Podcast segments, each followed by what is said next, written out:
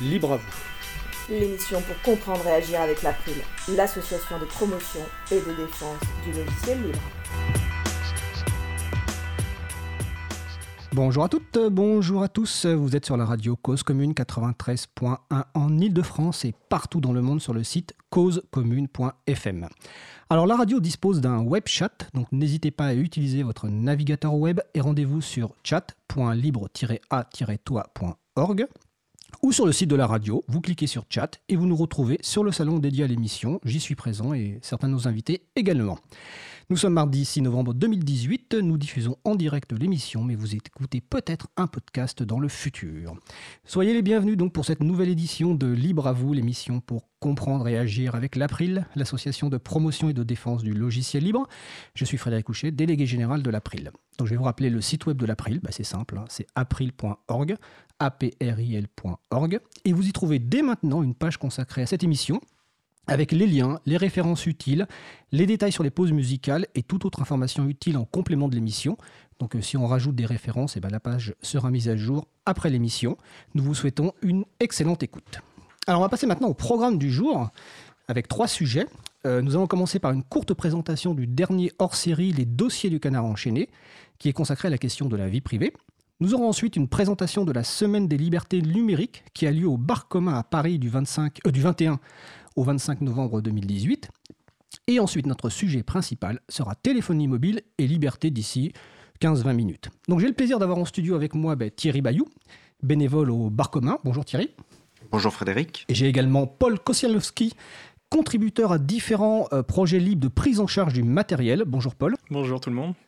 Et Aurélien Couder, euh, responsable d'équipe informatique et de longue date promoteur et défenseur des libertés informatiques. Euh, bonjour Aurélien. Bonjour à tous. Et à la réalisation de l'émission, il y a notre, notre ami Olivier Fraise, dit Olive, assisté de Charlotte qui est à côté. Donc tout de suite, nous allons passer au premier sujet. Alors c'est un petit sujet qui, est la presse. Euh, le Canard enchaîné consacre son dernier hors-série, Les dossiers du canard, d'octobre 2018 à la question de la vie privée. Donc les hors-séries du canard, c'est trimestriel. Alors je vais vous citer la description de ce hors-série pour vous donner envie bah, de le lire. Donc bienvenue dans ce monde merveilleux des GAFAM, Google, Amazon, Facebook, Apple, Microsoft. Les rois de l'Internet qui chassent vos données personnelles à tout va et les revendent aux publicitaires et aux entreprises pour leur plus grand profit. Le pire, c'est que leur commerce très enrichissant et liberticide se fait avec l'assentiment de chacun d'entre nous. Nos données personnelles désormais sont recoltées partout et par tous, Dès que l'on utilise un moteur de recherche, un objet connecté, son téléphone, et on y reviendra tout à l'heure, bien sûr, mais aussi sa voiture, sa montre, son compteur électrique. Les assureurs adorent ces mouchards qui renseignent sur nos petites manies. Ils calculent déjà leurs primes en fonction de notre mode de vie, et tous les imitent de l'assurance maladie au fisc. Si l'on ajoute à cette traque le goût des autorités pour le fichage et la vidéosurveillance, on comprendra qu'on n'a plus une once d'intimité, donc autant de bonnes raisons de se précipiter sur le nouveau numéro des dossiers, alors, numéro, numéro des dossiers qui fait 120 pages, 6 euros, garantie sans pub, avec un certain nombre de sujets bah, qui ont été un peu euh, cités dans la description de hors série. Donc, le fichage à la maternelle, les assurances vie via les sites de coaching, la santé, les objets connectés, les cartes de fidélité dont on parlait à l'instant hors micro, les GAFAM ou géants du web, c'est-à-dire ces grandes entreprises du secteur informatique qui font payer leurs services avec nos libertés, la vidéosurveillance, l'intelligence artificielle, l'usage des données personnelles à usage électoral pour influencer les résultats, et puis ça finit par une petite histoire de la surveillance, avec un rappel notamment de l'histoire des plombiers du canard à l'époque de euh, la présidence Pompidou.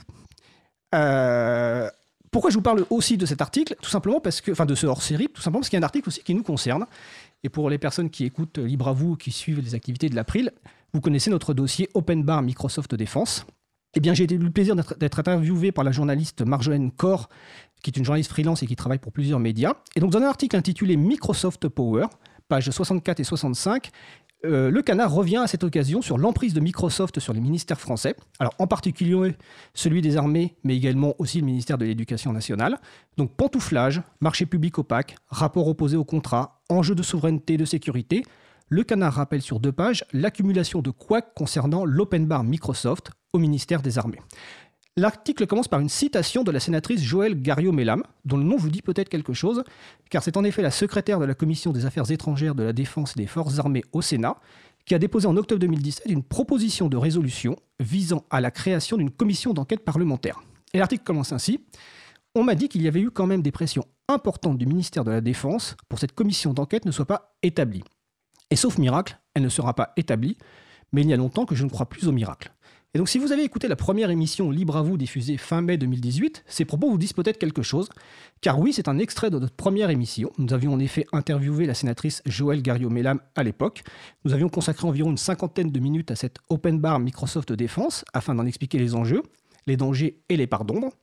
Nous étions également en compagnie de Marc Ress, rédacteur en chef de Next Impact. Donc je vous invite, si vous n'avez pas écouté cette émission ou si vous avez envie de la réécouter, donc à consulter le podcast de cette émission ou à en lire également la transcription qui est disponible. Pour cela, vous allez sur le site de l'April, vous cliquez sur la page consacrée à l'émission d'aujourd'hui et vous y trouvez un lien vers le podcast de l'émission consacré à l'open bar, ce qui vous permettra de reprendre connaissance de ce dossier. Donc je vous encourage à acheter ce hors-série, 6 euros. Euh, je peux même vous citer des noms de journalistes euh, dont certains vous connaissez peut-être. Euh, comme vous le savez, les articles des hors-série du Canard ne sont pas signés, mais on trouve page 121 la liste des journalistes qui ont contribué. Alors, je vais juste vous citer trois noms. Le premier, Marc Ress, bah, rédacteur en chef de Next Impact, qui était notre invité lors de la première émission. Euh, Antoine Champagne, alors journaliste, peut-être plus connu pour son pseudo Quittez-toi, qui a travaillé pour plusieurs journaux et plus récemment a cofondé Reflet.info, journal d'investigation en ligne et d'information hacking. Et dernier nom, Jérôme Torel. Alors Jérôme Torel s'est intéressé très tôt à la portée disciplinaire des techniques numériques il s'est engagé dans divers collectifs de veille sur la société de la surveillance. Et simplement, il a participé bah, à l'organisation des Big Brother Awards de France il y a quelques années, qui remettait des prix Orwell à ceux qui nous surveillent. Et il fait partie de l'ONG britannique Privacy International. Donc voilà, je vous encourage à acheter ce numéro. 6 euros, 120 pages. Il va être encore disponible en kiosque, je pense, encore pendant un mois ou deux. Donc les hors-séries du Canard enchaîné consacrés à la vie privée. Nous allons passer à notre deuxième sujet, qui n'est pas si éloigné que ça qu'en fait du premier. Nous allons voir un échange avec donc, Thierry Bayou, qui est avec nous aujourd'hui, bénévole au Bar Commun et qui fait partie de l'organisation de la Semaine des libertés numériques au Bar Commun, qui aura lieu donc du mercredi 21 au dimanche 25 novembre 2018. Rebonjour Thierry. Rebonjour Frédéric. Alors première question, bah, je vais te laisser te présenter en quelques mots et présenter également bah, déjà le lieu d'accueil de, euh, de, cette Semaine des libertés numériques, le Bar Commun, qui je crois n'est pas très loin d'ailleurs de, des studios où on enregistre. Tout à fait. Comme tu l'as très bien dit, je suis Thierry Bayou, je suis bénévole au Bar Commun qui est situé au 135 rue des Poissonniers dans le, dans le 18e à Paris, donc à, on va dire un bon quart d'heure à pied euh, des studios de Cause Commune.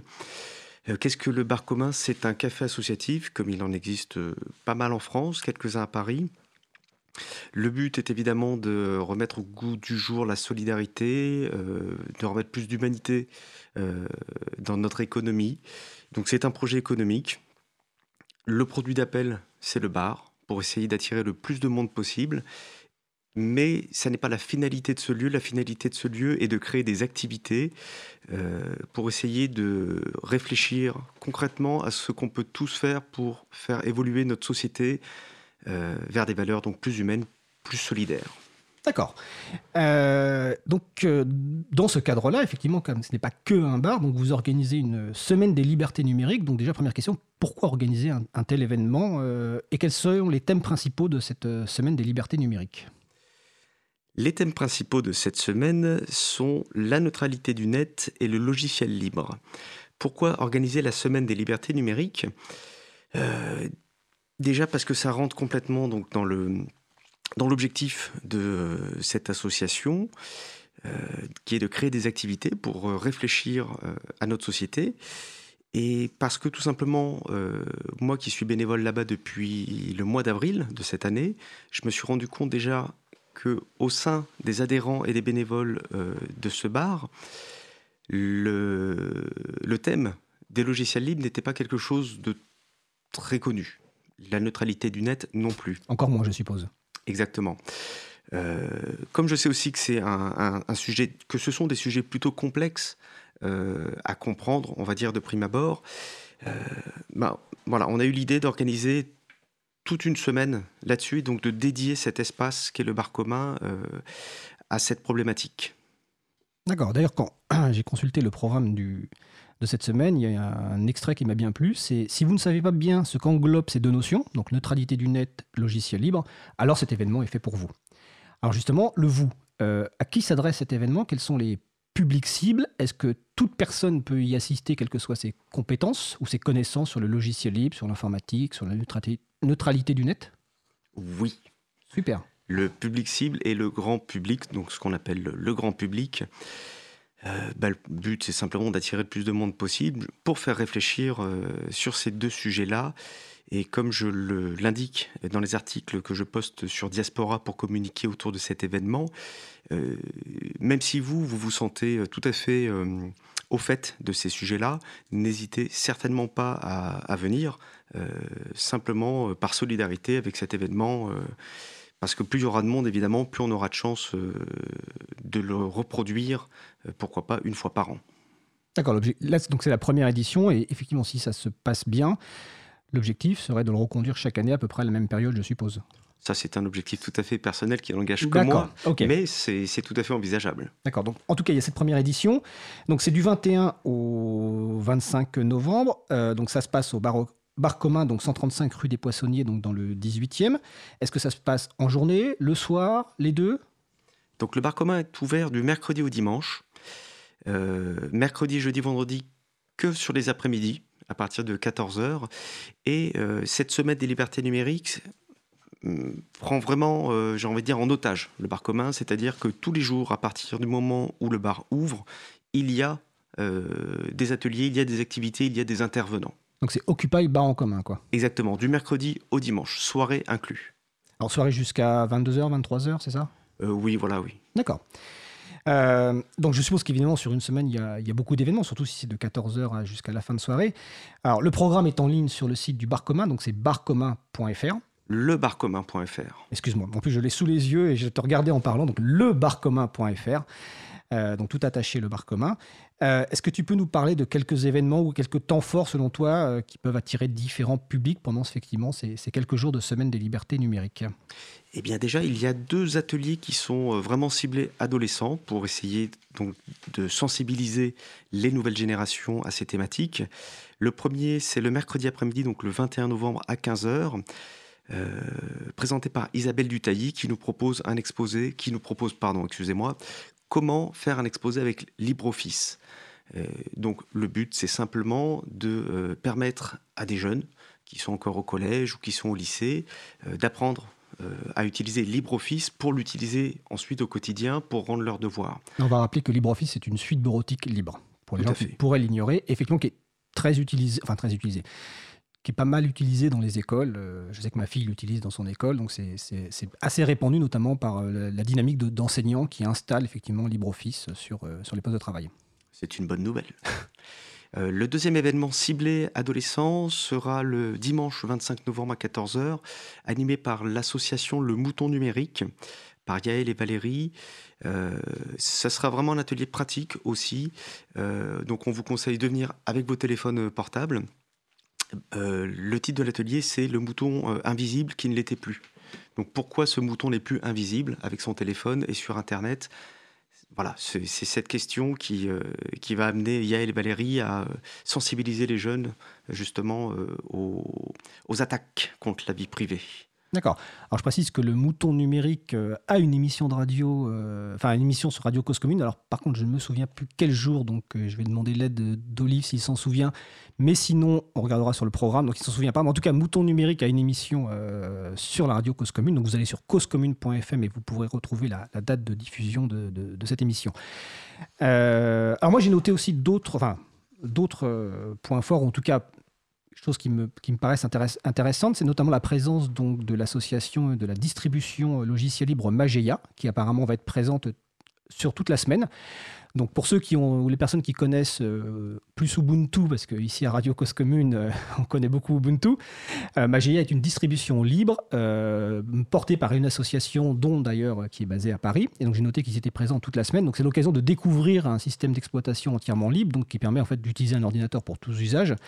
Donc est-ce qu'il va y avoir des fêtes d'installation ou est-ce que ce sont simplement des démonstrations de Mageia J'ai voulu installer pardon, j'ai voulu organiser une fête euh, de l'installation, euh, mais Ubuntu ne m'a pas répondu. Euh, et après, voilà, je n'ai pas non plus énormément de contacts parmi les, associations ou les structures qui gèrent des systèmes d'exploitation. Mais Majaya a répondu et donc a été tout de suite partant pour faire une permanence sur toute la semaine. Donc ils sont là pourquoi? Ils sont là tout simplement pour vous parler de Mageia. Je pense que On improvisera tous les jours une petite présentation d'un quart d'heure, une demi-heure entre deux intervenants et aussi bah, pour vous aider à installer, si vous venez avec votre ordinateur, Mageia dessus. Bah c'est super. Bon, donc on a deux personnes d'Ubuntu euh, derrière qui sont en régie effectivement. En tout cas, je précise que je trouve très bien que Magia soit là. Hein. C'est pas, il fallait pas du tout y voir au contraire une critique. Je trouve ça très bien. Et d'ailleurs, je vais en profiter pour signaler que sans doute début 2019, nous consacrerons une émission aux distributions logicielles, logicielles libres, euh, donc type Ubuntu, Mageia et Debian. Donc je suppose que les gens d'Ubuntu répondront présent ce coup-ci, vu qu'ils ils sont en partie à la radio. On invitera évidemment Mageia et aussi Debian pour faire un petit peu un tour d'horizon de ces trois distributions, pourquoi elles existent, comment on peut les installer, euh, les utiliser et les découvrir. Euh, je parcours encore rapidement le programme pour signaler deux événements qui me paraissent intéressants. le vendredi 23 novembre à 20h, il y a une conférence gesticulée informatique ou liberté par Lunar. Donc j'ai eu l'occasion de, voir, en tout cas en vidéo, euh, la première qu'il avait donnée à Rennes, je crois, l'an dernier. Euh, les conférences gesticulées, c'est la rencontre entre des, savoirs chauds, donc des savoirs de vie populaire, et des savoirs froids, des savoirs donc théoriques politiques, pour euh, démontrer un problème ou au contraire une possibilité, et permettre en fait de, aux gens de pouvoir se l'approprier et agir. Donc c'est une conférence que je vous encourage à aller voir. elle est très intéressante. Elle doit durer peut-être deux heures, mais en tout cas on ne voit pas passer le temps et c'est vraiment très intéressant. Et un deuxième événement, euh, c'est le dimanche 25 novembre à 17h. Euh, Marie Duponchel, qui était intervenue dans notre précédente émission Libre à vous sur la partie DRM, qui va faire une présentation donc, sur l'obsolescence programmée en informatique. Donc l'obsolescence programmée, c'est l'ensemble des techniques par lesquelles un metteur sur le marché vise à réduire délibérément la durée de vie d'un produit pour en augmenter le taux de remplacement.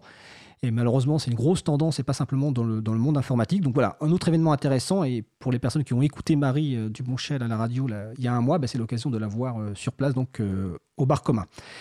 en pratique, comment cela se passe pour les personnes qui veulent participer? Est-ce qu'elles doivent s'inscrire? Est-ce que l'accès est payant non, rien de tout ça. L'accès est gratuit. Vous pouvez même venir donc assister à un atelier, à une intervention, sans consommer et sans adhérer au bar commun. J'avais même pas pensé à la question sur la consommation, mais effectivement, euh, on vous encourage quand même à consommer euh, modérément si c'est si de l'alcool, évidemment.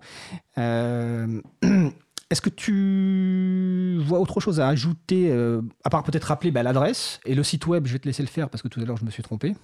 La semaine des libertés numériques se fera du 21 au 25 novembre prochain au Bar Commun, qui est situé au 135 rue des Poissonniers dans le 18e à Paris, métro Marcadet Poissonniers.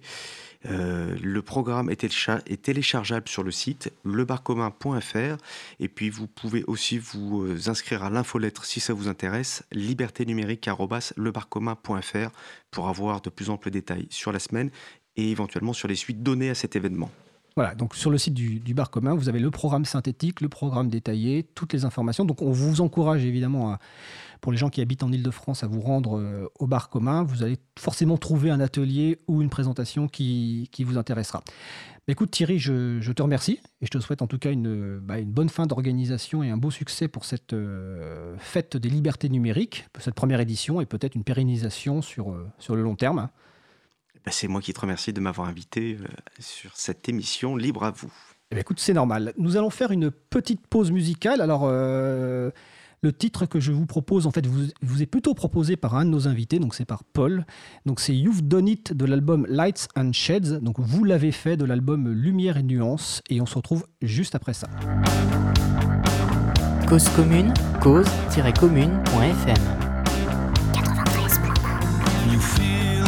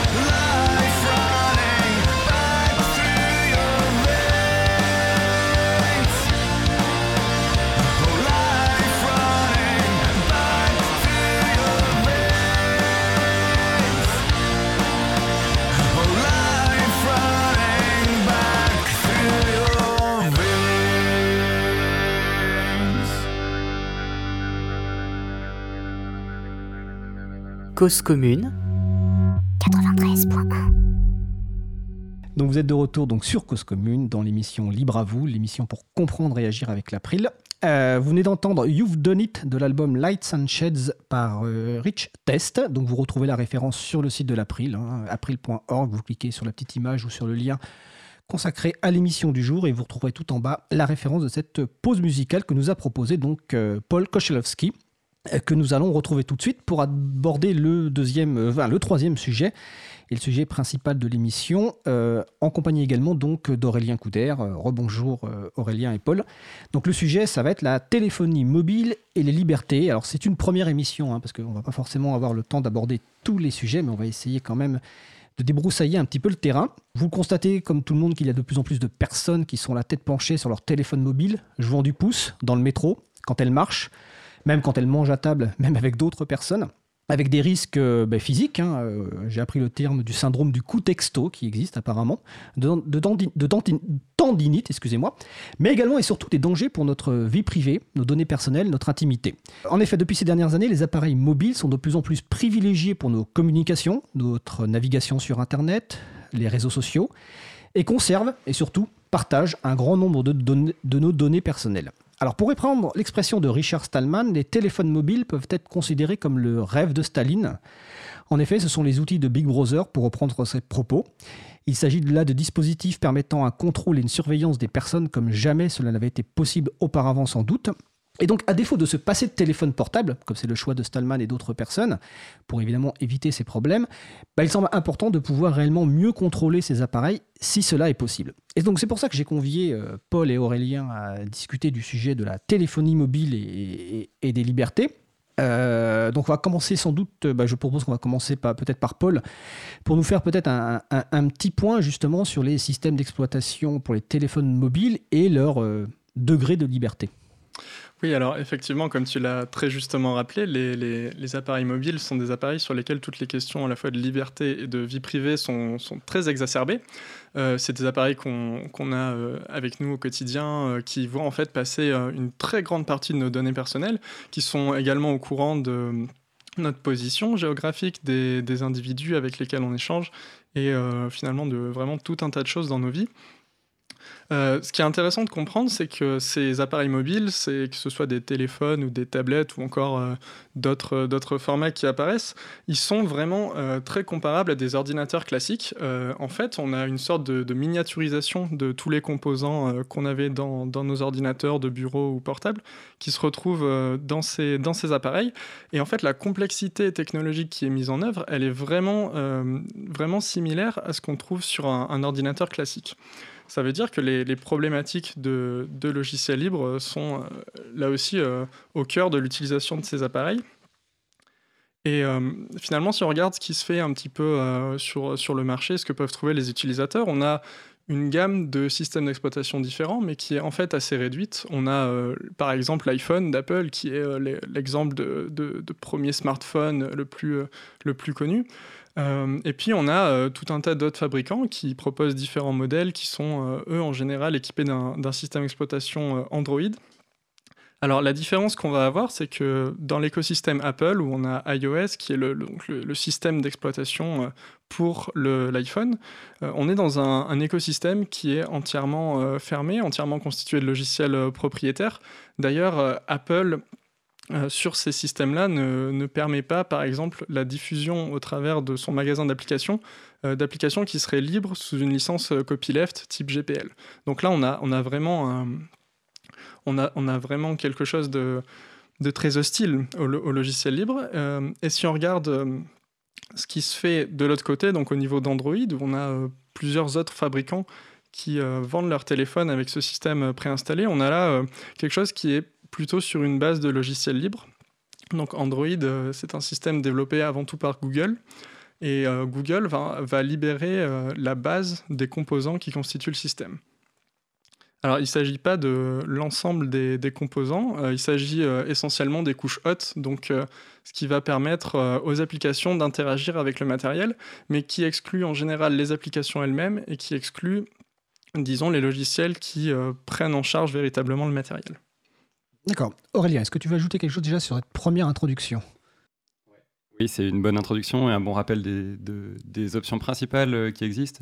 Et je pense qu'on ce qu'on peut rappeler aussi euh, par rapport aux questions de liberté, c'est que un certain nombre de ces acteurs euh, vont nous vendre des solutions, euh, enfin vont peut-être vendre les appareils, mais vont avoir des solutions qui sont essentiellement gratuites et qui le plus souvent sont financées par la collecte de nos données personnelles. Et donc les, les, différentes entreprises qui notamment publient les applications ont un intérêt particulier à ce qu'on y passe le plus de temps possible, puisque le temps qu'on va passer, c'est du temps que c'est ces éditeurs vont être capables de monétiser et qui est basé sur les données personnelles qu'on va euh, leur donner de manière, euh, en plus de manière volontaire. Donc effectivement, quand tu parlais tout à l'heure du, du, rêve de Staline, c'est un petit peu ça, c'est-à-dire qu'on a, ou si on fait référence à 1984, c'est même plus quelque chose d'hostile qui serait installé dans les foyers, mais c'est euh, tout un chacun qui, de manière volontaire, va révéler toute une partie de, de sa vie privée, publique, familiale, au travers des différentes applications et que les, les gestionnaires de ces applications vont pouvoir euh, monétiser.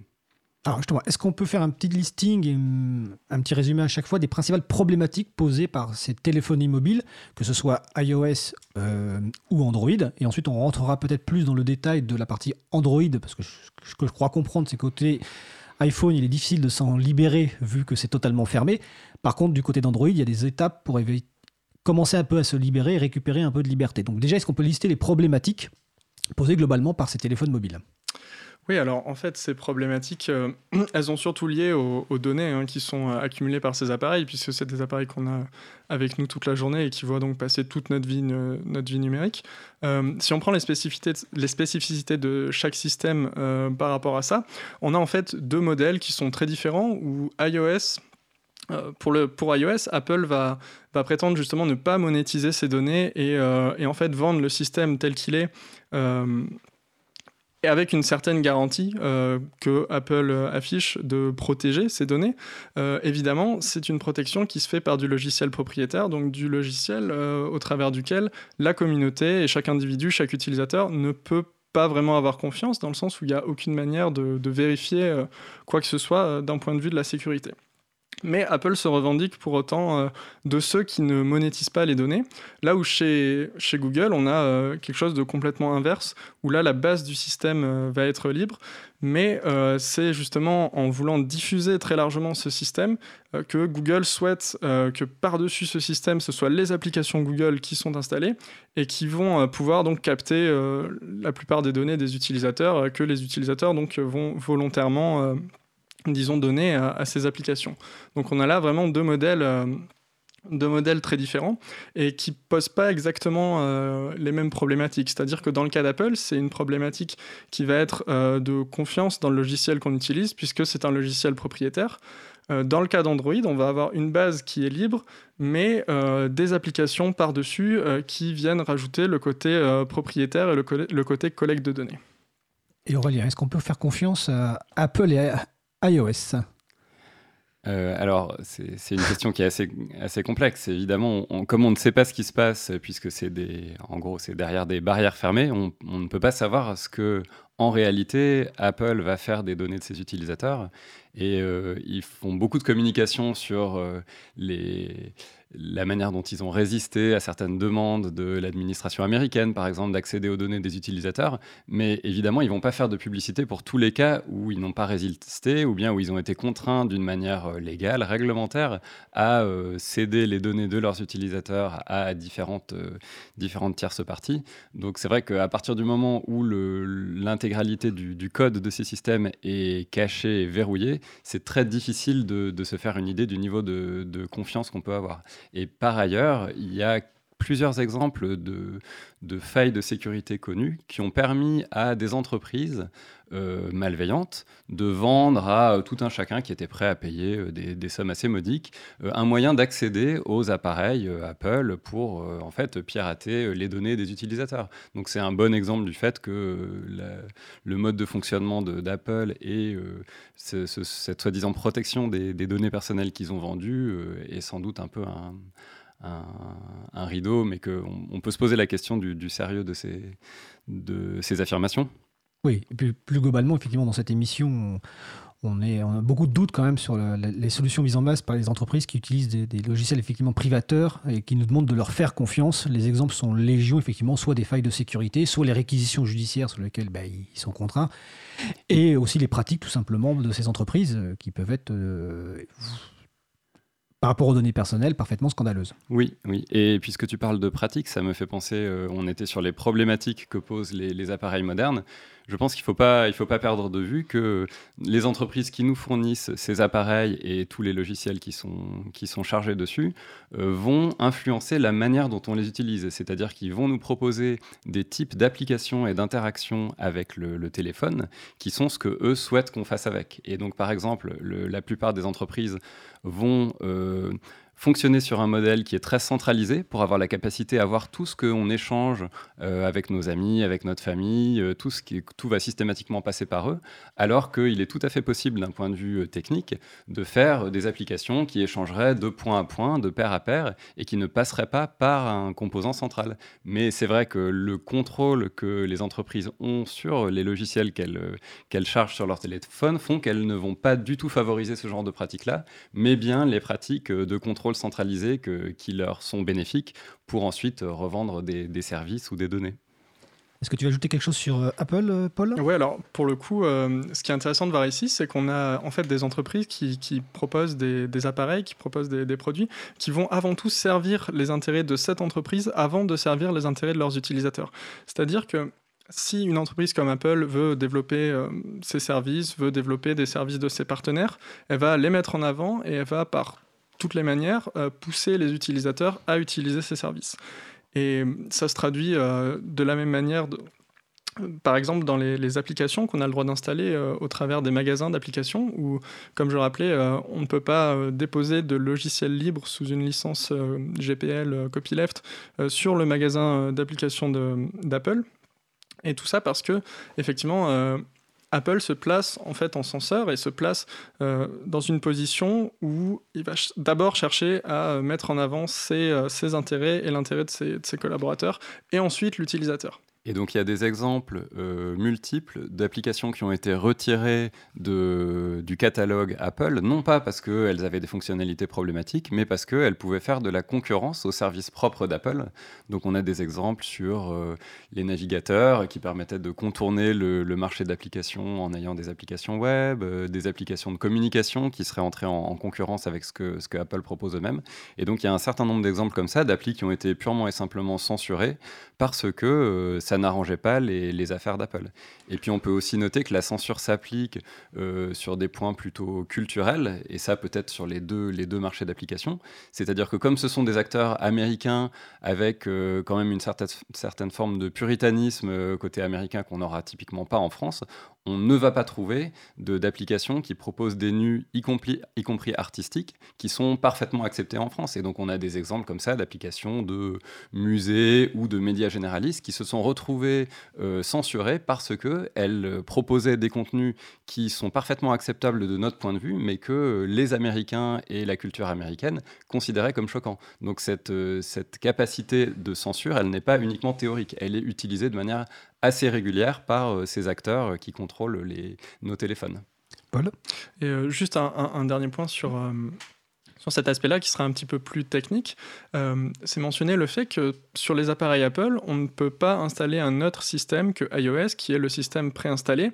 et Apple a en fait mis en place des mesures techniques pour s'assurer que le, le, seul système d'exploitation, donc le, le, logiciel qui orchestre toute toute l'activité du téléphone, de l'appareil, euh, Apple euh, met en place ces restrictions pour que seul le logiciel d'Apple puisse s'exécuter. Et donc là, en fait, on ne vend plus un téléphone comme euh, du matériel, mais comme quelque chose de, vraiment lié au, logiciel qui est vendu avec, qui est vendu avec par le fabricant. Et euh, là, en fait, on perd toute la, distinction euh, élémentaire entre le logiciel et le matériel, et on, s'attendrait à ce que euh, l'utilisateur puisse installer n'importe quel logiciel comme, bon lui semble sur le matériel qu'il a acheté. et là, en fait, c'est simplement impossible. Apple ne donne pas cette possibilité-là à l'utilisateur. Et on a des, des, systèmes qui sont en fait vraiment fermés dans leur, dans leur écosystème et dont on ne peut pas, on ne peut pas techniquement en sortir. Donc c'est une forme de, vente forcée où le matériel s'accompagne de façon forcée du système d'exploitation et des applications par effectivement un seul et une même euh, fabricant. Euh, et, qu'il interdit de contourner par des moyens techniques et par des moyens légaux. Euh, si on achetait, on peut comparer par rapport à l'achat d'un ordinateur dans le commerce aujourd'hui, si c'était une préinstallée avec un système d'exploitation et qu'il nous était strictement interdit d'installer par exemple un système libre, donc par exemple Debian, Ubuntu ou Mageia pour en citer trois, comme ça euh, et, même, Et même des logiciels libres sur le système d'origine. C'est-à-dire que ce qui est imposé aujourd'hui par les fabricants de téléphones, on ne l'accepterait pas sur nos ordinateurs. Et c'est un peu le syndrome de la prison dorée, c'est-à-dire que c'est des appareils qui sont euh, tout beaux, tout brillants, mais sur lesquels finalement on est extrêmement contraint dans la manière... Euh, les, latitudes qu'on a d'utiliser de, ce, matériel à notre, à notre guise. Euh, et les fabricants rajoutent régulièrement de ce type de verrou pour ne pas qu'on puisse en bénéficier de la manière qui nous intéresse. Alors juste effectivement pour finir sur, ce point-là, euh, bah, c'est un peu comme si sur Windows on, était, euh, on avait l'obligation d'utiliser Windows Media Player et qu'on ne pouvait pas installer VLC euh, dont on a parlé dans la dernière émission pour euh, effectivement visualiser ces vidéos. Donc là, je crois qu'on a fait un peu le tour d'Apple et on lui a un peu euh, réglé entre guillemets son compte. En tout cas, on a, on voit bien qu'il n'y a pas beaucoup d'espoir et que l'intérêt, c'est voilà, c'est l'intérêt, c'est l'entreprise et pas les libertés des utilisateurs et des utilisatrices. Donc on va aller voir de l'autre côté de, de l'autre système qui d'ailleurs, je crois en part de marché largement supérieur je crois qu'Android tourne autour de 75 ou 80% des parts de marché de la téléphonie mobile. Donc de voir, est-ce qu'on a plus d'espoir du côté d'Android? Donc peut-être là, est-ce que euh, Paul et Aurélien, vous pouvez nous faire un petit rappel justement, bah, voilà, Android, Google, les différentes versions d'Android et ces fameux degrés de liberté, qu'est-ce qu'il est possible d'en faire? Oui, alors euh, il faut savoir que Android est développé euh, tout d'abord en interne par Google, donc c'est un projet qui, est, qui, qui, est avant tout propriétaire, enfin disons interne à l'entreprise. Et euh, en fait, Google va développer plusieurs, euh, plusieurs versions. Euh, et ces versions seront proposées à ses partenaires, donc en général des fabricants de téléphones, qui vont eux avoir accès à ce code et qui vont l'utiliser pour faire leur version un petit peu à leur sauce, comme ils le sentent, en rajoutant des fonctionnalités, en changeant l'interface, en ajoutant des applications par-dessus. Et en parallèle de ça, Google va mettre à disposition du public le, code d'Android sous une licence libre, donc qui est euh, une licence qui n'est pas copyleft euh, du type euh, MIT ou bref. c'est une licence libre en tout cas. Voilà, ça, ça reste une licence libre. Et en fait, ce, cette base-là d'Android, elle est certes libre, mais en fait pas très utile parce que on a très peu d'applications qui, qui, en font partie. Et il, il, manque également tout un tas de composants pour la prise en charge du matériel des, des, appareils en eux-mêmes. Donc euh, ce qu'on a là, c'est donc du code qui est euh, entre deux, qui est entre les applications et le matériel et euh, qui est certes euh, très utile, mais qui en tant que tel ne, constitue pas un système d'exploitation euh, vraiment utile. Donc c'est pas utile pour la personne qui va utiliser le téléphone. Voilà, c'est ça. C'est-à-dire que cette version-là que publie Google d'Android, elle n'est pas publiée pour vraiment que des gens s'en servent en tant que tel. Elle est publiée plutôt pour permettre à d'autres fabricants qui ne sont pas les partenaires de Google d'utiliser quand même cette base Android essentiellement pour pouvoir distribuer les applications Google et pour que Google assure comme ça la bah, en fait, que son, son, magasin d'applications soit utilisé par le, le, plus d'utilisateurs possible. Donc on peut citer, je ne sais pas, plusieurs marques. Hein. Ça va être euh, Samsung, Sony, il y a toute une série de Motorola, il y a tout un, tout un écosystème autour d'Android qui vont tous euh, utiliser cette base de code et ensuite l'intégrer dans, leur, dans leurs appareils. Voilà, exactement. Et euh, en fait, en, parallèle de ça, on a ce qu'on appelle des versions communautaires d'Android, où euh, là, en fait, des, individus, des membres de la communauté se sont organisés, se sont appropriés ce code euh, fourni sous une licence libre par Google, et, et, qui vont le transformer en quelque chose d'utilisable pour les utilisateurs, donc en fait, en rajoutant toutes les briques qui pouvaient manquer on trouve de, nombreuses versions euh, communautaires d'Android. Alors, une des, plus euh, connues s'appelle Lineage OS, donc qui a une, histoire euh, un peu tumultueuse qui s'appelait CyanogenMod à l'époque et qui a regroupé en fait le plus grand nombre d'enthousiastes pour contribuer à ce système qui prend la base d'Android et rajoute les éléments qui, qui, sont nécessaires pour que ça fonctionne. Maintenant, ce qui est intéressant, c'est que ces éléments qui sont rajoutés sont en général des composants propriétaires parce que euh, aussi bien au niveau de la prise en charge du matériel que des applications au niveau, on, manque très souvent de, composants libres euh, qui font l'affaire.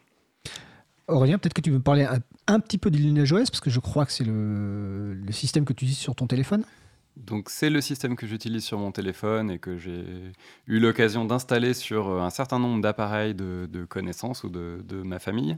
Euh, c'est un système vers lequel je me suis retourné en première. Euh, la première raison, c'était parce que ça permet, comme c'est un système qui est maintenu par la communauté, ça permet d'étendre la durée de vie d'un certain nombre d'appareils. C'est-à-dire qu'on constate qu'au bout d'un certain temps, les fabricants arrêtent de fournir des mises à jour pour leurs appareils, puisque eux, ce qui va les intéresser, ça va plutôt être de vendre de nouveaux appareils et de faire des bénéfices sur les ventes de nouveaux appareils.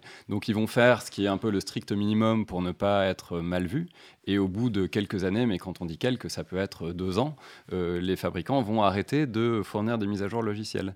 Et l'intérêt d'un projet communautaire comme euh, Lineage OS, donc Lineage OS, ça va être euh, de proposer, enfin, d'offrir la possibilité à ceux qui le souhaitent, en ayant hein, évidemment des compétences de, des compétences de, développeurs, de maintenir et de mettre à jour les, les appareils les plus anciens euh, pour euh, leur proposer des nouvelles versions d'Android, les dernières mises à jour de sécurité, tout ce qui ferait, euh, tout ce qu'on aurait de manière standard à nouveau sur un ordinateur de bureau. Ce qu'on a aujourd'hui sur un ordinateur de bureau, euh, quand on, a, quand on finit par arrêter d'utiliser un ordinateur de bureau, surtout si on utilise un, système libre, c'est vraiment qu'il est, euh, qu'il est à bout de souffle et qu'il a, euh, qu'il a peut-être des dizaines d'années. Sur un téléphone, on a tendance à le jeter beaucoup plus tôt, et, entre autres parce qu'il n'est pas à jour, il est devenu trop lent. Et un système tel que Lineage OS permet de, de le remettre au goût du jour et de continuer à l'utiliser. donc voilà, je ne vais, pas, vais pas citer le, le modèle que j'utilise, mais c'est un téléphone, c'est un téléphone qui est sorti en 2012 et j'ai toujours des mises à jour hebdomadaires avec euh, Lineage OS de ce, de ce téléphone-là. Ce qui est intéressant d'ailleurs de, signaler que tu, utilises encore un téléphone que tu as acheté en 2012. Le mien, j'ai dû l'acheter effectivement en 2011. C'est aussi un, des points forts, c'est de lutter bah, contre l'obsolescence programmée, le remplacement aussi de forcer carrément des téléphones. Euh, petite anecdote personnelle entre Aurélien et moi, récemment, il m'a aidé à, à changer la, le mode vibreur, euh, enfin le, le composant. le composant, voilà, excuse-moi, vibreur qui était sur mon téléphone qui ne fonctionnait plus, donc euh, qu'on achète sur internet à 5 euros et ensuite en 15 minutes, on a, il a pu changer ça. Donc ça, c'est effectivement un des, un des, points forts de, ce, de recourir à ce genre aussi d'outils, parce qu'aujourd'hui, les téléphones coûtent de plus en plus cher, on nous force à les racheter, enfin, en tout cas pour, pour ceux qui, qui rentrent dans ce système-là. Euh, et puis une petite remarque, puisque beaucoup de gens, enfin de plus en plus de gens sont quand même conscients et intéressés par euh, les réalités écologiques et l'impact pour la planète de, de, tout ce qui est numérique, des appareils et de, de leur fabrication. Donc il faut rappeler qu'un téléphone euh, mobile, l'ordre de grandeur de où se trouve la dépense énergétique, c'est 95 euh, ou 98 ou 99% dans la fabrication. C'est-à-dire que l'usage au quotidien d'un téléphone va consommer quelques watts régulièrement pour le télécharger, pour le recharger, mais la, quantité d'énergie qui a été nécessaire à sa fabrication est énorme et correspond à vraisemblablement des centaines d'années d'utilisation. Euh, moi, j'irais même plus loin sur le côté euh, décorréler le logiciel du matériel pour permettre justement à la fois de mettre à jour son système, mais également, pourquoi pas, d'entrevoir des cas d'utilisation nouveaux pour son, appareil euh, à partir de systèmes qui, seraient, euh, viseraient différents, euh, cas d'utilisation. Alors, je pense par exemple aux, aux, serveurs personnels. on a par exemple, sur des, téléphones anciens, on pourrait tout à fait installer des logiciels qui permettraient, par exemple, d'avoir un serveur web, d'avoir un serveur mail, ce genre de choses, de le relier au réseau, et en fait de, complètement changer la fonction du téléphone, simplement parce que euh, le logiciel, qui est, à ce moment-là libre, serait décorrélé de la partie matérielle, et donc on, peut finalement avoir tous les, cas d'utilisation qu'on souhaite à partir du moment où... Euh, le matériel permet de, de, réaliser ces, cas d'utilisation. Et on est à ce moment-là plus du tout limité par euh, finalement le, cas d'utilisation prévu par le fabricant, prévu par le système. Et on peut imaginer euh, tout un tas de choses pour lesquelles euh, on pourrait réutiliser des, des, appareils peut-être plus anciens, qu'on n'utiliserait pas en tant que téléphone actuellement, mais voilà, leur donner une seconde vie en tant que ben, que, qu'appareils numériques euh, plus euh, génériques et qui rendraient des, des, services euh, d'autres types que, que, ceux pour lesquels ils ont été construits à la base. Et ça revient à ce qu'on disait, je pense, tout à l'heure, c'est-à-dire qu'on reprend l'initiative sur ce qu'on souhaite faire d'un appareil. Au lieu de subir ce qu'un fabricant particulier a décidé qu'on était autorisé à faire avec ce qu'on a acheté, là, l'idée, c'est vraiment de reprendre la main et de dire non, cet appareil, je souhaite l'utiliser pour telle ou telle raison que j'ai choisi moi-même. Et ce qu'on fait déjà euh, avec nos ordinateurs euh, type euh, de bureau ou laptop, par exemple, chez moi, mon j'ai un laptop qui date de 2009 ou 2010 et qui est mon serveur. Un ordinateur portable Un ordinateur portable. Alors, c'est, merci Aurélien, c'est moi qui, qui, me fais reprendre, effectivement, mais tu as tout à fait raison. Donc, un ordinateur portable, donc à peu près, je crois, de 2009-2010, qui me sert de serveur pour les audios, donc la musique, pour la vidéo, et un serveur aussi de, de sauvegarde. Donc, ce qui est possible avec ces ordinateurs, qu'on connaît devrait être possible effectivement avec les ordinateurs téléphones euh, portables. Donc nous allons faire une petite pause musicale. Euh, donc c'est le groupe Demicelle. Euh, le titre s'appelle Allons voir Cercle circassien et on se retrouve juste après ça.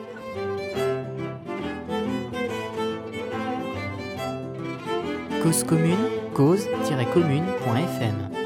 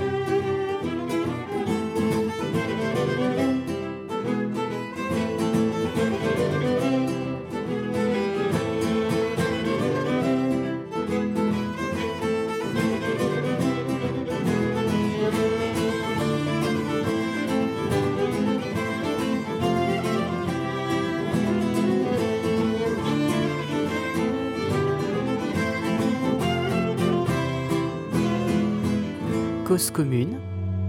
93.1 Vous êtes de retour sur l'émission Libre à vous sur Radio Cause Commune 93.1 en Ile-de-France et partout dans le monde sur le site causecommune.fm. Donc euh, nous venons de danser sur le groupe Demicelle. Euh, allons voir, Cercle Circassien. Euh, le site web du groupe, c'est demicelle.org. Ils sont des dates de concert annoncées, donc n'hésitez pas à aller les voir. Et leur musique était en licence art libre. Oui, l'occasion peut-être de rappeler que toutes nos pauses musicales sont sous des licences euh, libres qui permettent de les partager librement avec euh, vos amis, votre famille, de les télécharger parfaitement légalement. Exactement, je trouve que je pense que j'ai trouvé un partenaire euh, d'animation des prochaines éditions de, l'émission. Je vais noter ça effectivement.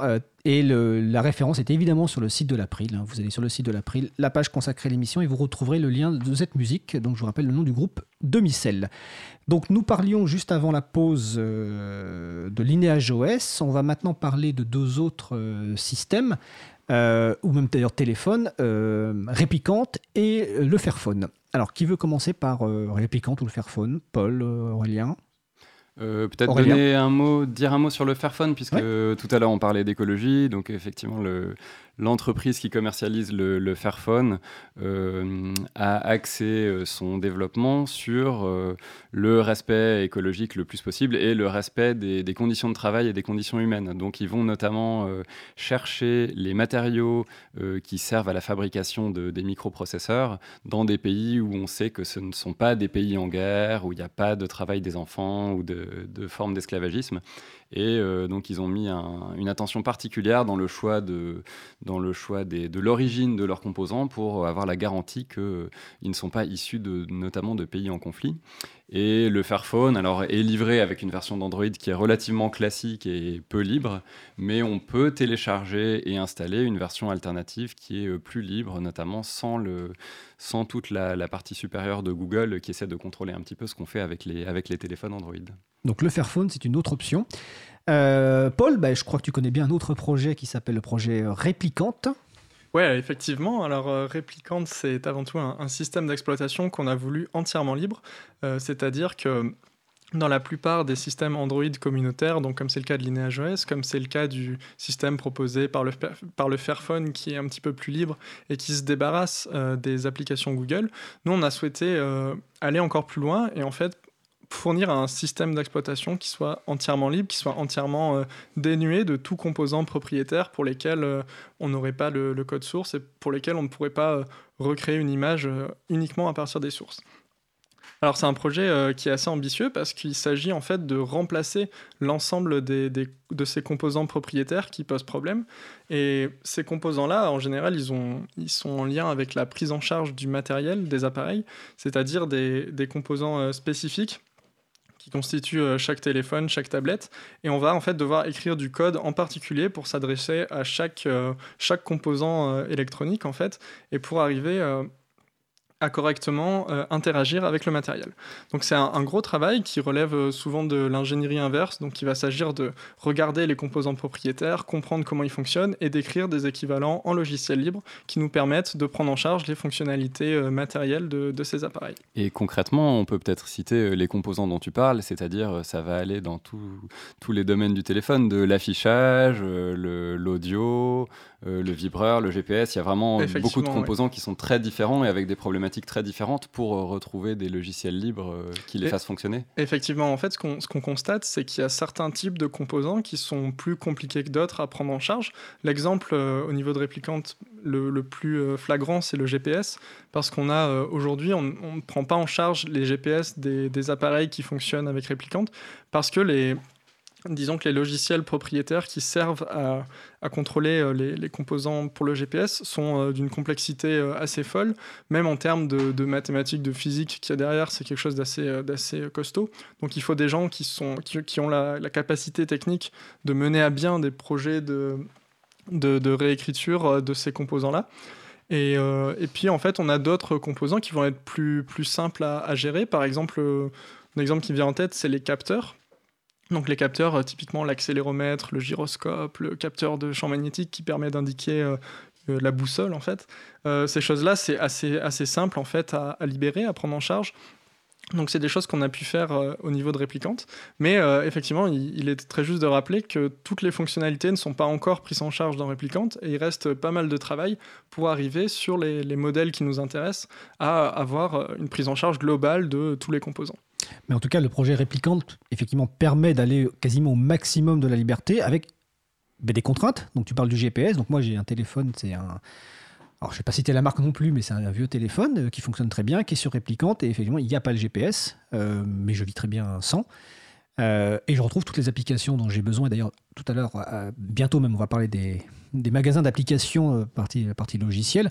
Donc on voit déjà qu'avec entre LineageOS, Réplicante, le Fairphone, il y a différents degrés de récupération de liberté qui peuvent correspondre aussi à différents besoins. Ce qui est important de comprendre pour les personnes qui nous écoutent là, c'est qu'ils entendent parler de beaucoup de noms de systèmes différents. ça va dépendre de vos besoins et de ce que vous avez, de vos attentes. Et quand tout à l'heure, en fin d'émission, je, vous parlerai d'un certain nombre d'événements, l'une des pratiques possibles pour découvrir ce monde-là, c'est d'aller voir les groupes d'utilisateurs ou d'utilisatrices de logiciels libres ou des événements spécialisés pour rencontrer des gens qui, en fonction de vos besoins, vont vous orienter vers telle ou telle solution. Aurélien, tu voulais ajouter quelque chose? Bah, Peut-être pour euh, rappeler que quand on parle de besoins, c'est des besoins et aussi des envies. C'est-à-dire que ce qui nous a un, certain nombre d'entre nous orientés vers le logiciel libre, c'est de se dire euh, aujourd'hui je fais de plus en plus de choses qui sont de l'informatique de près ou de loin, que ce soit avec mon ordinateur ou mon téléphone, et je n'ai pas envie que telle ou telle société décide pour moi de ce qui est bon pour moi et me dicte finalement le, les axes de ma vie numérique. Et je pense que c'est ce qui, attire pas mal de gens euh, vers, le, vers le logiciel libre, c'est cette euh, réflexion un peu philosophique sur euh, qu'est-ce que je fais de ma vie, en l'occurrence numérique. Alors, c'est pas forcément toute la vie, mais ça devient quand même une partie importante de notre, de notre vie moderne.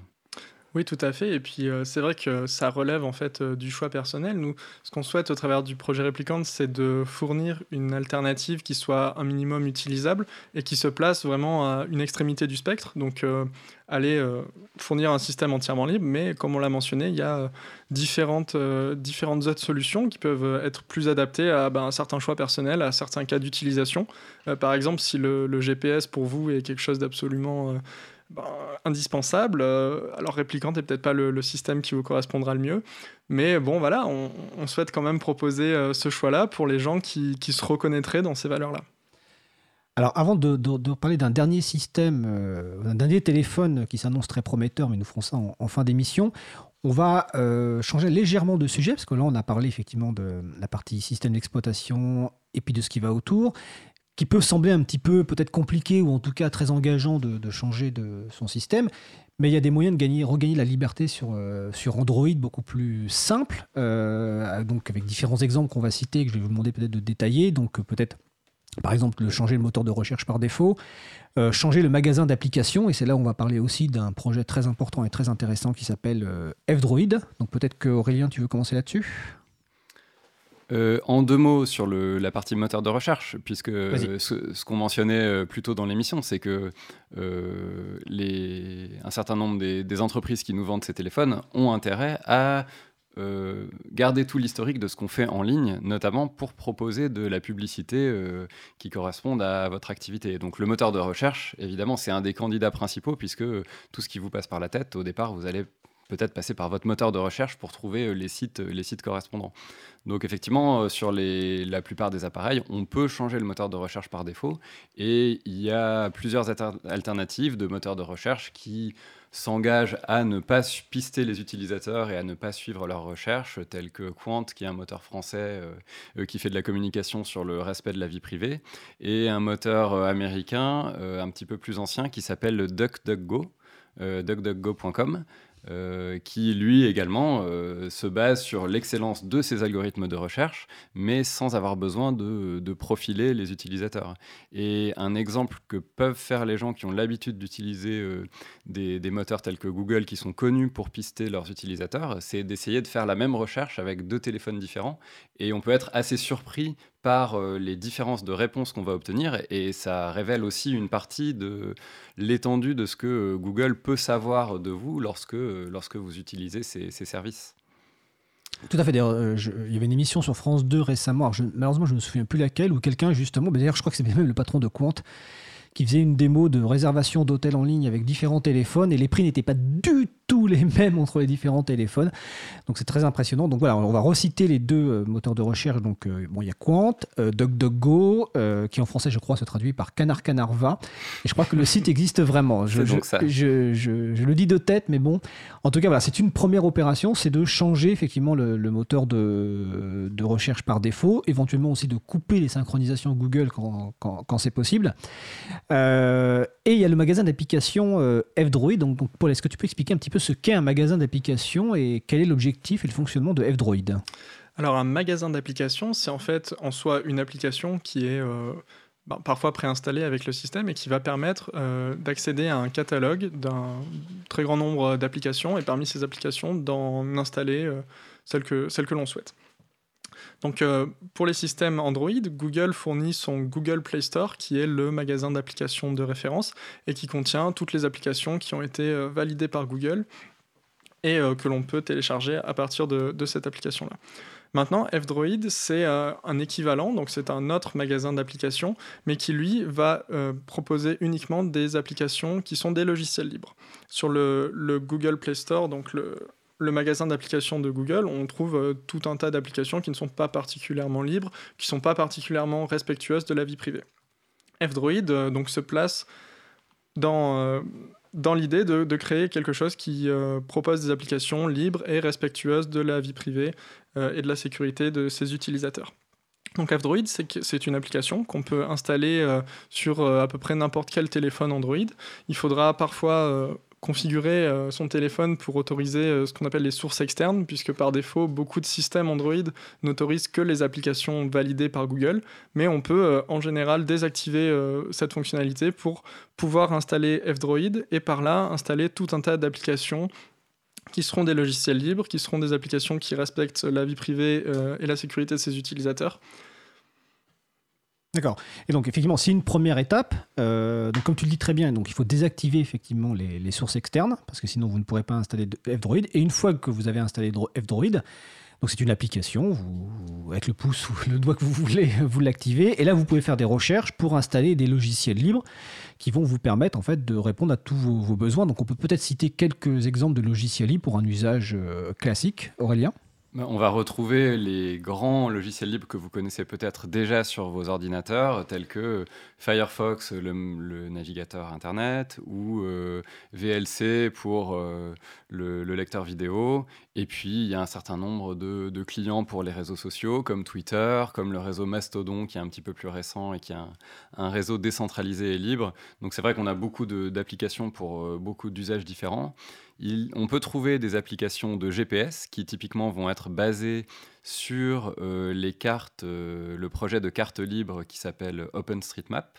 Donc on peut citer euh, OSM and, OSM comme OpenStreetMap Android, ou Maps, simplement, maps.me, qui, qui sont deux, deux, applications de GPS que vous trouverez sur le, sur le catalogue de, de F-Droid. Donc effectivement, on peut trouver beaucoup de, logiciels libres pour euh, beaucoup d'usages différents sur ce, sur ce, catalogue. Et peut-être aussi parler des, intérêts. Tout à l'heure, on parlait de l'intérêt de faire ce genre de, changement et de pourquoi est-ce que quelqu'un peut être intéressé par, par ça. Il faut peut-être rappeler que euh, lorsqu'on utilise un téléphone qui embarque les services de Google, le Google Play Store et toute la, toute la pile applicative Google, ça veut dire que Google a accès en tant qu'administrateur à votre appareil et peut notamment faire à distance toutes les opérations qu'il souhaite, quelle qu'en soit la raison. Donc euh, on présuppose que c'est ce qui a permis, par exemple, aux Américains de mettre un, un tracker, un système d'enregistrement sur le téléphone d'Angela Merkel. On en avait parlé il y a, quelques mois. Et euh, il faut vraiment réaliser que le fait d'utiliser, mais c'est vrai aussi pour le coup de, pour Apple dont on avait parlé tout à l'heure, mais d'avoir ces marchés d'applications euh, intégrés, euh, gérés par les grandes entreprises, leur donne accès libre à votre téléphone et il n'y a que leur belle parole qui peut leur interdire de, de, faire des cochonneries. Mais on voit bien que dans la, dans la vie réelle, tout n'est pas si rose. Paul?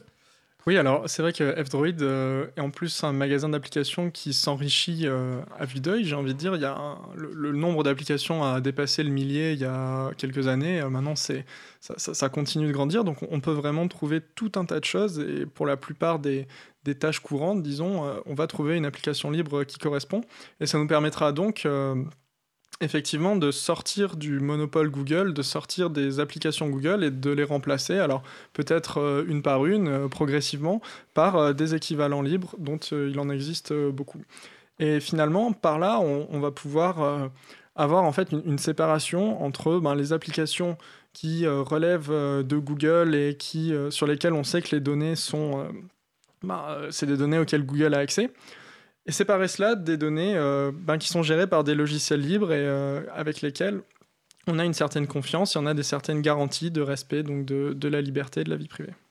Et tout à l'heure, je, je, mentionnais le fait que le type de système et de logiciel qu'on use, euh, qu'on utilise, ça, va aussi influer sur les pratiques, puisque les producteurs de logiciels qui sont pas libres vont vouloir nous forcer à, rentrer dans tel ou tel modèle. Et par exemple, F-Droid est un excellent exemple pour ça, puisque F-Droid propose un système de partage local d'applications.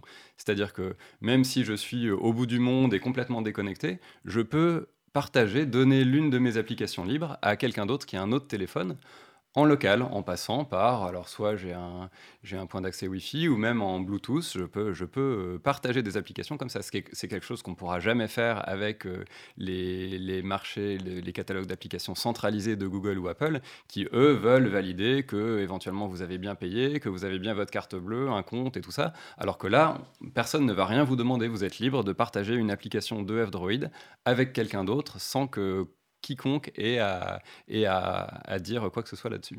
Écoute Aurélien, je ne savais même pas que ça existait. C'était en tout cas vraiment euh, très important et très intéressant. On va peut-être donner le site quand même de F-Droid, c'est f-droid.org, sur lequel effectivement vous allez pouvoir faire, il y a un moteur de recherche, toutes les applications. Vous pouvez installer F-Droid et ensuite vous l'aurez sur votre, téléphone. Donc c'est vraiment une chose que vous pouvez faire euh, simplement. Vous allez découvrir des applications libres. Vous allez même retrouver des applications libres que vous connaissez déjà sur votre ordinateur de bureau. Tu as parlé de VLC, euh, le Firefox, le navigateur. Euh, vous avez des clients pour les réseaux sociaux que vous utilisez. Euh, donc voilà, vous installez effectivement F-Droid, quelle que soit la version de votre Android installée. C'est une première étape pour regagner de, la liberté. Alors je vois que le temps avance. je voudrais quand même qu'on parle d'un autre projet, donc on va revenir un petit peu sur le sujet précédent, qui enthousiasme pas mal de gens parce qu'il essaye d'aborder de façon globale la problématique, donc à la fois matériel et logiciel, c'est LibreM, de la société Purisme. Donc Paul, est-ce que tu peux nous parler un petit peu de ce projet? Oui, alors c'est un projet qui est euh, fort ambitieux et qui, consiste à produire à la fois une plateforme matérielle, donc ce sera un téléphone 5 pouces, d'où le nom Librem 5.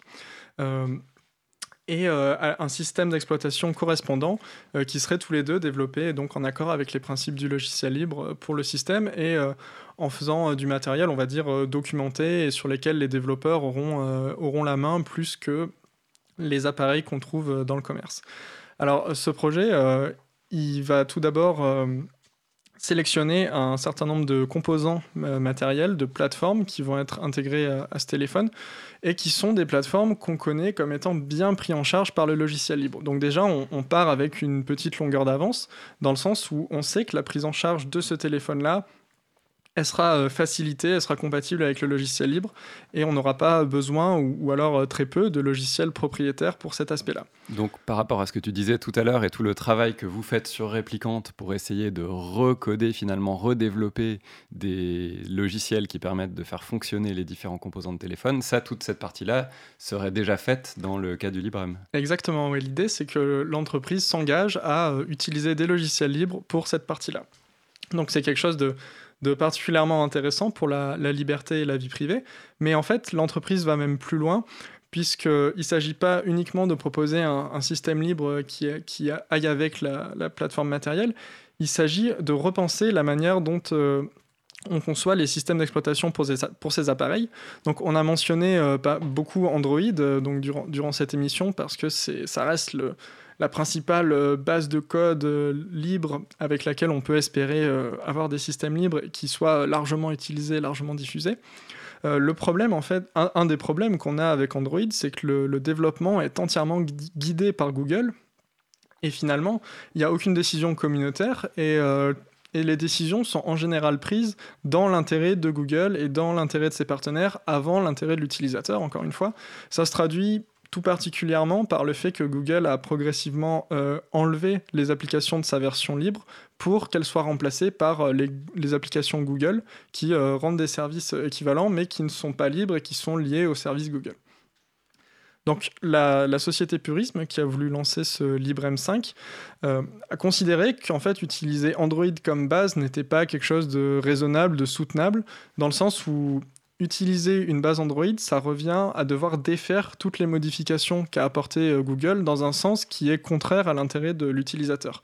Donc finalement, cette entreprise s'est dit, on a tout un tas de logiciels libres qui existent, qui fonctionnent très bien pour nos ordinateurs euh, de bureau, pour nos ordinateurs portables.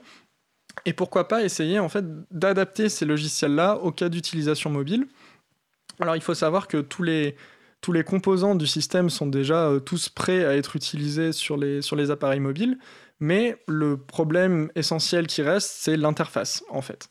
Si on essaie d'utiliser les systèmes GNU Linux qu'on connaît habituels euh, sur ces appareils-là, eh ben on va très vite se retrouver embêté parce que les interfaces sont adaptées avant tout à une utilisation au clavier et à la souris, et pas du tout à une utilisation euh, au doigt, au, tactile. Et cette entreprise-là, Purisme, a donc voulu adapter les technologies euh, qui existent déjà dans l'univers GNU Linux pour que celles-ci puissent plus facilement être utilisées sur les téléphones. Donc avec des, concepts euh, d'applications qui vont prendre différentes formes selon la taille de l'écran à laquelle elles sont cantonnées, selon le mode, si on choisit un mode euh, orienté mobile ou un mode orienté bureau. Donc tout ça, ça demande de nombreux changements dans les librairies, dans les logiciels qui sont utilisés. Et c'est un travail que euh, l'entreprise est en train d'effectuer. Et c'est un travail de long terme, en fait. Il ne faut pas forcément s'attendre à avoir des résultats immédiats parce qu'il euh, y a beaucoup de choses à modifier, il y a beaucoup de composants à adapter pour permettre une utilisation fluide euh, sur, sur ces appareils mobiles avec, avec du tactile. Et ce qui est intéressant, c'est que sur la vie de ce projet-là de Librem 5, alors je ne sais plus quand a eu lieu le, le projet de financement participatif, c'est déjà il y a plus d'un an, mais donc depuis euh, ces plus d'un an où le projet a démarré, on voit les résultats de la collaboration de cette entreprise commerciale avec la communauté qui développe notamment le projet Gnome et que ce soit... Euh, c'est quoi le projet Gnome? Le projet Gnome, c'est un projet euh, d'environnement de bureau qui est entièrement basé sur des logiciels libres. Donc, si vous installez euh, quelques-unes des grandes distributions de logiciels libres euh, que tu citais tout à l'heure, euh, on n'a peut-être pas cité Fedora, Mageia, vont le plus souvent fournir l'environnement GNOME comme environnement de bureau. Donc c'est ça qui va gérer vos applications, vos, fenêtres, vos fichiers. Et donc ce projet qui est un projet de longue date et qui est utilisé depuis très longtemps pour les ordinateurs, la société Purism a contribué, a collaboré avec les développeurs de ce, de ce, de ce projet pour intégrer directement les modifications dont ils avaient besoin d'une manière qui soit acceptable par la communauté et bénéfique à tout le monde.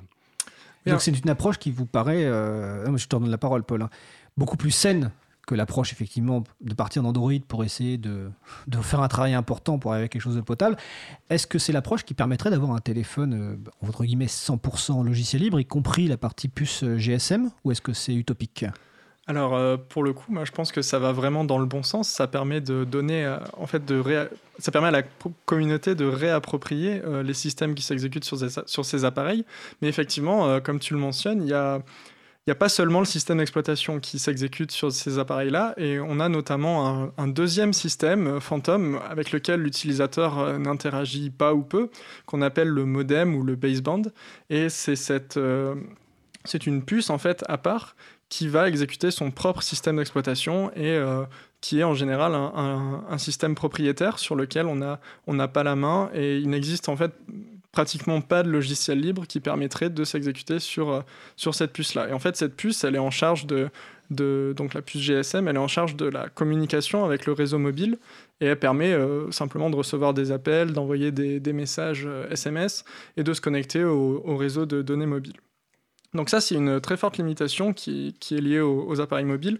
Il y a quelques pistes, un projet qui s'appelle Osmocom BB et qui est une première implémentation libre, mais qui ne concerne que des appareils euh, vraiment, euh, vraiment euh, dépassés aujourd'hui, donc des appareils qui ont plus de 10 ans. plus de 10 ans. C'est une limitation. Il y en a d'autres. On peut parler également des logiciels de démarrage, qui sont les logiciels qui s'exécutent avant le système d'exploitation dont on a parlé. Ceux-là aussi, ce sont des logiciels qui bien souvent sont propriétaires. Et ça, ça, complique en fait la tâche d'obtenir un appareil entièrement libre à la fin. Alors pour le Librem 5, l'entreprise a choisi des composants qui permettent d'avoir un, logiciel de démarrage qui devrait être libre si tout va bien. Par contre, pour la partie euh, baseband, pour la partie modem, là, l'entreprise ne peut pas euh, apporter de solution clé en main puisqu'il n'en existe pas. Et donc, on va essayer à limiter l'influence de ce composant-là pour qu'il n'ait pas accès en fait au reste des données du téléphone. Est-ce qu'il faut peut-être expliquer oui, que à quoi accès cette, puce aujourd'hui Aujourd'hui, donc, euh, comme le, mentionnait Paul, on a dans nos téléphones en fait deux systèmes. Il y a celui qui est visible, euh, qu'on manipule euh, avec les applications, et il y a un système intégré au modem qui gère tout ce qui est téléphonie et communication externe.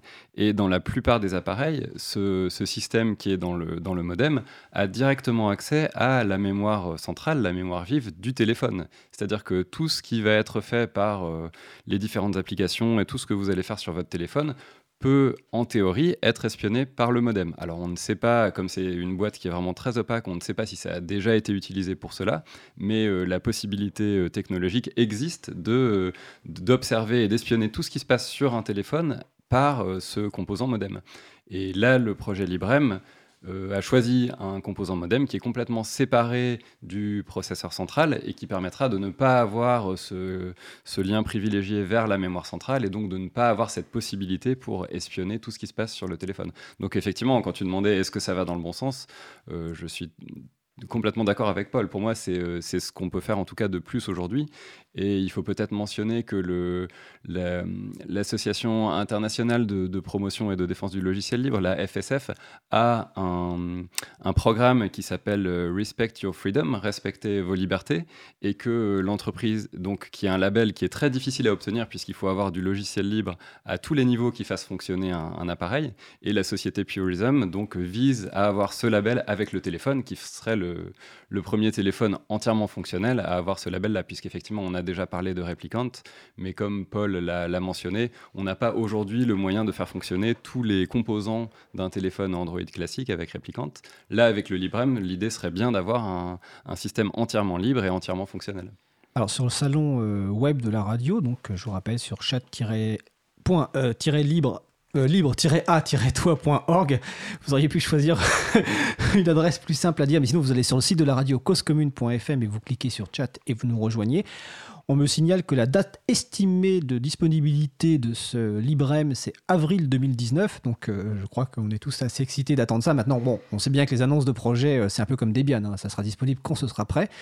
Mais en tout cas, ça a l'air d'être effectivement très excitant de voir euh, cette entreprise aborder une, démarche saine en collaboration avec la communauté, avec les distributions qui existent. On me cite aussi Ubuntu sur le, sur le salon. Oui, ce qui est intéressant, et c'était, oui, ça faisait suite à une des remarques de Paul tout à l'heure, c'est que les fabricants classiques essayent de nous enlever la possibilité euh, d'utiliser les, logiciels et le système qui nous intéressent sur les, différents appareils, les différents téléphones. Là, la société Purism est bien en train de faire l'inverse et a déjà contacté un certain nombre de projets pour leur proposer d'installer leurs différents logiciels sur le, Librem. Donc, euh, effectivement, il y a quelques exemples dans le, chat de la radio. Alors, il ne reste que quelques minutes euh, sur ce sujet-là. Est-ce que, bah, avant que je vous pose la question si vous voulez rajouter quelque chose, euh, juste bah, comment les gens peuvent, les personnes qui nous écoutent peuvent euh, essayer de se faire aider? Bah, Je l'ai cité un petit peu tout à l'heure. Bon, bah, déjà, il y a les groupes d'utilisateurs et d'utilisatrices de logiciels libres qui, pour beaucoup, ont des compétences ou un intérêt pour ces sujets-là et donc peuvent vous aider à vous accompagner par rapport à vos besoins et surtout par rapport à vos envies. Je crois que c'est le terme qu'a employé tout à l'heure euh, Aurélien. Euh, plus spécifiquement, euh, pour les les personnes qui sont en région parisienne, vous avez le premier samedi, je vous rappelle, c'est chaque premier samedi du mois à la Cité des Sciences et de l'Industrie de 14h à 18h de mémoire vous avez une personne qui peut vous aider à soit ben, installer F-Droid ou vous faire découvrir F-Droid, soit vous installer carrément un, système comme LineageOS réplicante. Il se trouve que c'est l'un des développeurs du projet euh, qu'on salue aujourd'hui, donc il s'appelle Denis Karikili de mémoire. Son, son nickname, son pseudo, c'est Gnutu. Euh, donc c'est quelqu'un en plus d'adorable et de très compétent. Donc n'hésitez pas à aller donc au, premier samedi et dans les autres régions euh, françaises, ben, vous allez voir les groupes euh, locaux d'utilisateurs et d'utilisatrices de, de, logiciels libres. Est-ce que vous voulez rajouter quelque chose, Aurélien, Paul, sur ces sujets?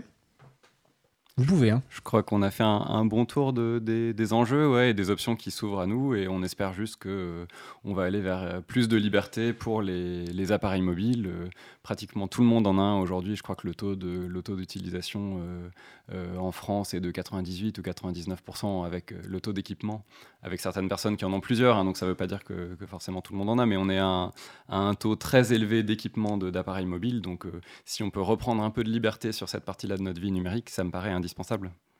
Oui, tout à fait. Je partage euh, parfaitement ce constat. Euh, L'ARCEP annonçait même il n'y a pas si longtemps que l'accès à Internet aujourd'hui en France se fait majoritairement par des appareils mobiles. Donc là, en fait, les, ces appareils-là ont déjà dépassé les, ordinateurs de bureau pour, euh, pour l'accès à Internet. Donc on voit bien qu'il est, il est critique d'intervenir sur, sur ces, sur ces appareils-là pour apporter de la, de la vie privée, de la sécurité, de la liberté. Eh ben merci Paul, merci Aurélien. Je vais juste signaler ce qu'est l'ARCEP, hein. c'est l'autorité de régulation des communications électroniques et, des postes. Donc c'est le grand régulateur, on va dire, de ces communications.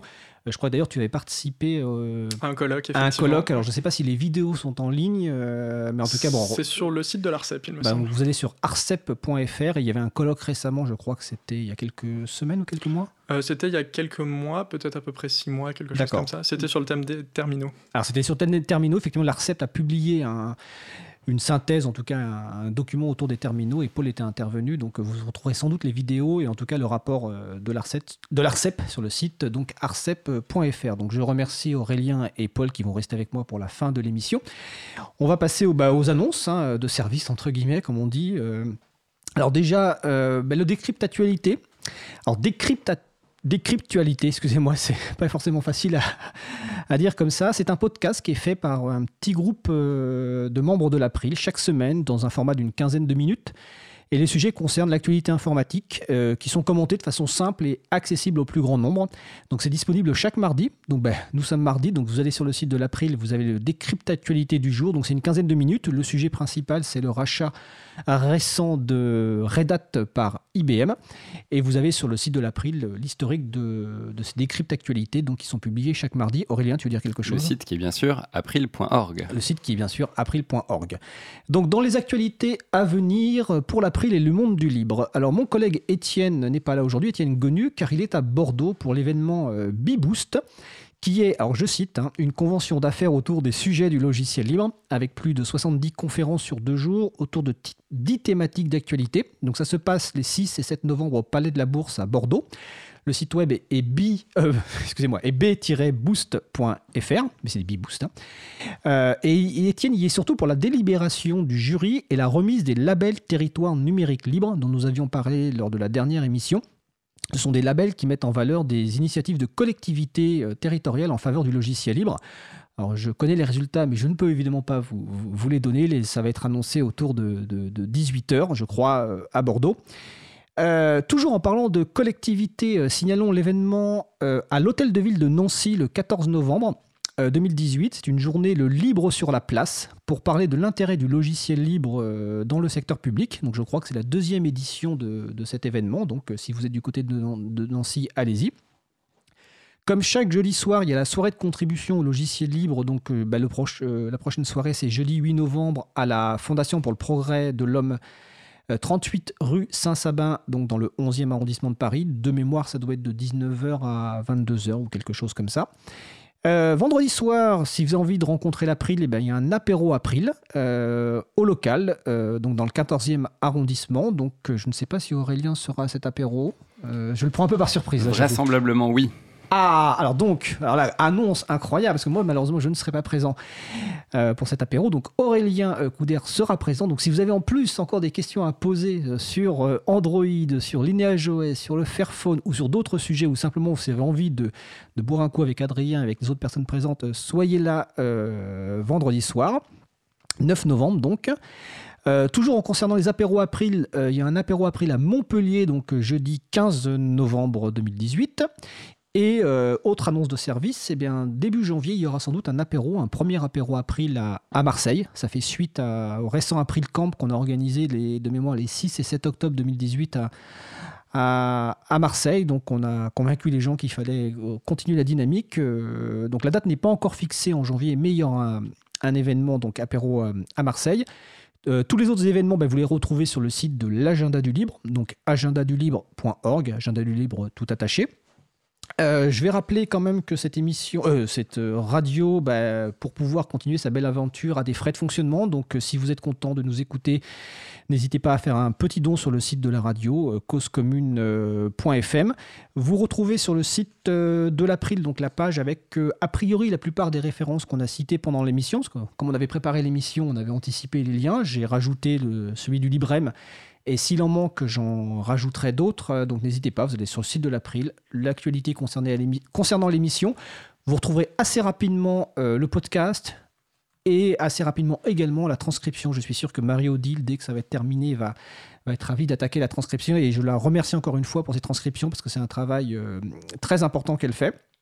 Notre prochaine émission sera diffusée mardi 4 décembre donc à 15h30. Alors, notre sujet principal concernera l'usage des logiciels libres dans le monde associatif. Euh, donc je ne parle pas des groupes d'utilisateurs ou d'utilisatrices, hein, là je parle vraiment de comment le monde associatif utilise les logiciels libres, quelles sont les problématiques, les enjeux. Euh, nous aurons deux ou trois invités. Nous aurons également une présentation d'un événement qui se passe alors c'est Aubervilliers ou Saint-Denis, je sais plus, euh, parce que c'est le Doc Pullman, je sais jamais si c'est Aubervilliers, Paris ou Saint-Denis, mais en tout cas c'est dans le nord de, Paris. Ça s'appelle le Paris Open Source Summit qui aura lieu les 6 et 7 décembre. Donc nous aurons une interview d'une des, personnes qui organisent cet événement pour euh, bah, vous donner une idée un petit peu de ce, ce qui s'y passe et vous donner envie d'y aller. Donc je vous rappelle le site de l'April, effectivement, april.org. Euh, je remercie Aurélien Couder et Paul Kosielski Merci pour l'invitation. Je remercie Olivier Fraisse et Charlotte. Alors je ne connais pas le nom de famille de Charlotte, donc je dis Charlotte, mais elle veut pas le dire, donc de toute façon, qui sont en régie. Merci Olive. Cause Commune décroche pour quelques heures. C'est FM qui prend l'antenne et Cause Commune sera de retour ce soir à 21h. Alors je ne sais pas ce qu'il y a au programme à 21h, donc ce sera la surprise en tout cas. Soyez présents et présentes à 21h. Nous vous souhaitons de passer une belle fin de journée. On se retrouve le 4 décembre 2018. D'ici là, portez-vous bien et nous nous quittons en musique avec Washington de Realaz comme d'habitude.